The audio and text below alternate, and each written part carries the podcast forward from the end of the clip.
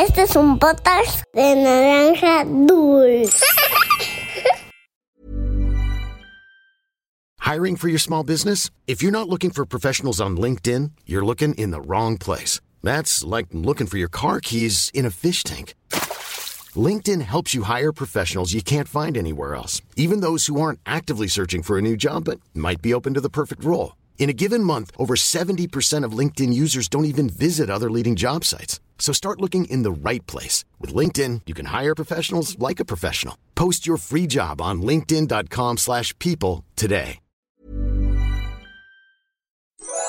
Había una vez Once upon a time, una volta en un país de lontano. Era uma vez num país muito distante. Cuentos para niños y niñas que exploran el mundo. Hola niñas y niños de Había una vez. Yo soy Alexis y hoy quiero que conozcan la historia de lo que sucedió la madrugada del 6 de enero de hace muchos, pero muchos años. Pero antes, quiero que sepan un poco sobre ese lugar donde sucedió. Se trata de la ciudad de Belén. Está localizada al centro de Israel, un país ubicado en el Medio Oriente. Es parte de un área llamada Tierra Santa. La Basílica de la Natividad, ubicada en Belén, fue declarada Patrimonio de la Humanidad en 2012. ¿Ya sabes de qué cuento se trata? Te daré otra pista. Es la historia de tres hombres que han llenado de magia la vida de muchos niños. Si ya escuchaste el cuento de la posada, tal vez ya descubriste de qué se trata, pero si todavía no lo escuchas, te invito a que lo hagas terminando este cuento. ¿Empezamos? Esto es Había una vez. Se dice que esta historia en verdad sucedió hace muchos, pero muchos años. Se trata de tres reyes. Uno vivía en Europa, otro vivía en Asia y el tercero vivía en África.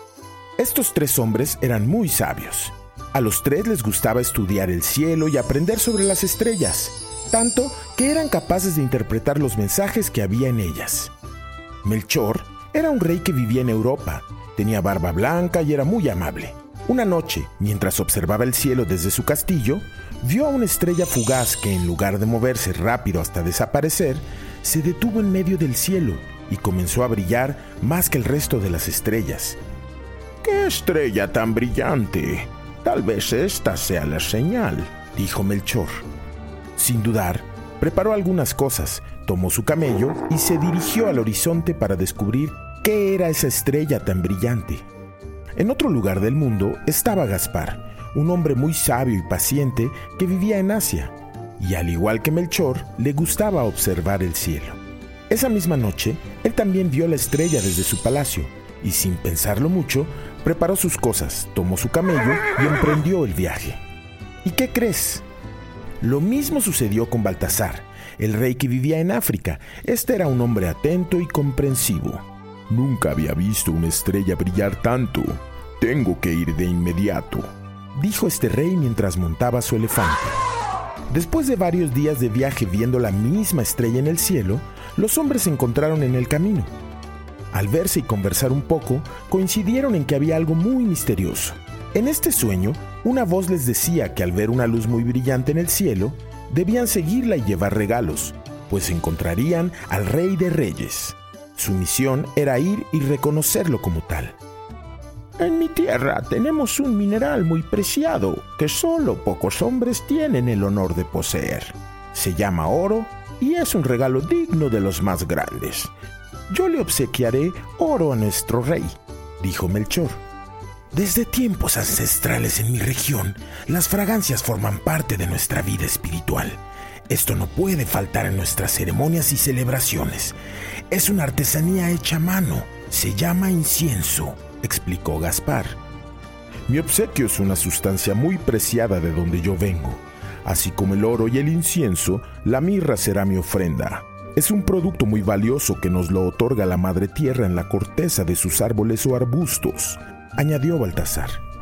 Esa noche, al dormir, el rey Baltasar recibió un mensaje. Era el lugar al que tenían que llegar. De la emoción, despertó antes del amanecer, sacudió a sus compañeros y dijo, La ciudad era Belén, debemos llegar a Belén ahora mismo, dijo Baltasar. Belén es un pequeño poblado ubicado en Cisjordania. Está cerca de Jerusalén, respondió el rey Gaspar.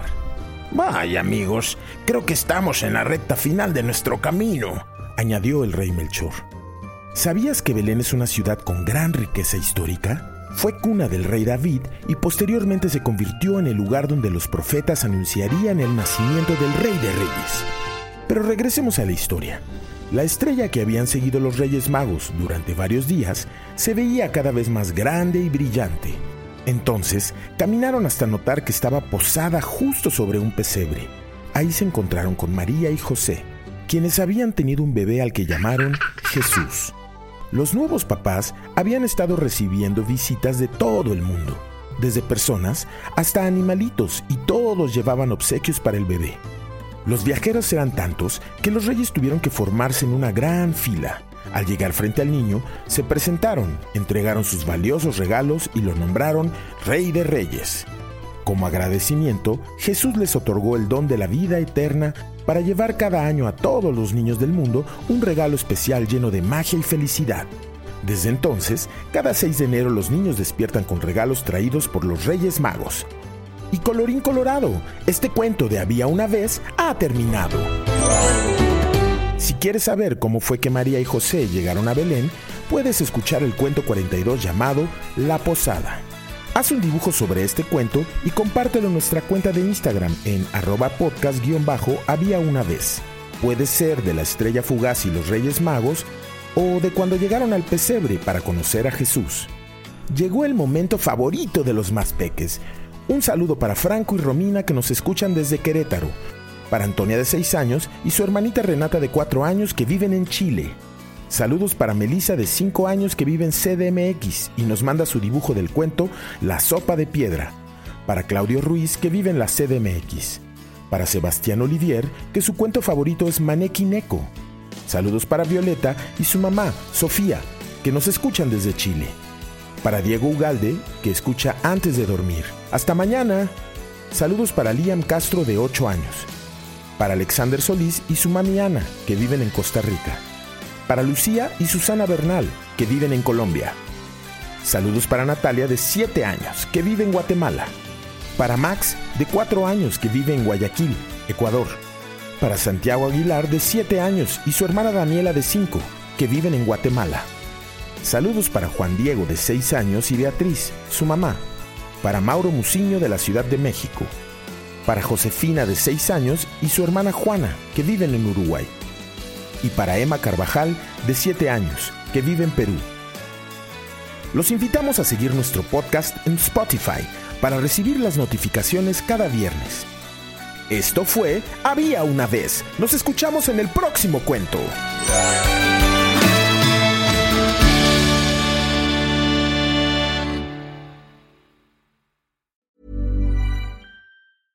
Mom deserves the best, and there's no better place to shop for Mother's Day than Whole Foods Market. They're your destination for unbeatable savings, from premium gifts to show-stopping flowers and irresistible desserts. Start by saving 33% with Prime on all body care and candles. Then get a 15-stem bunch of tulips for just $9.99 each with Prime. Round out Mom's menu with festive rosé, irresistible berry chantilly cake, and more special treats. Come celebrate Mother's Day at Whole Foods Market.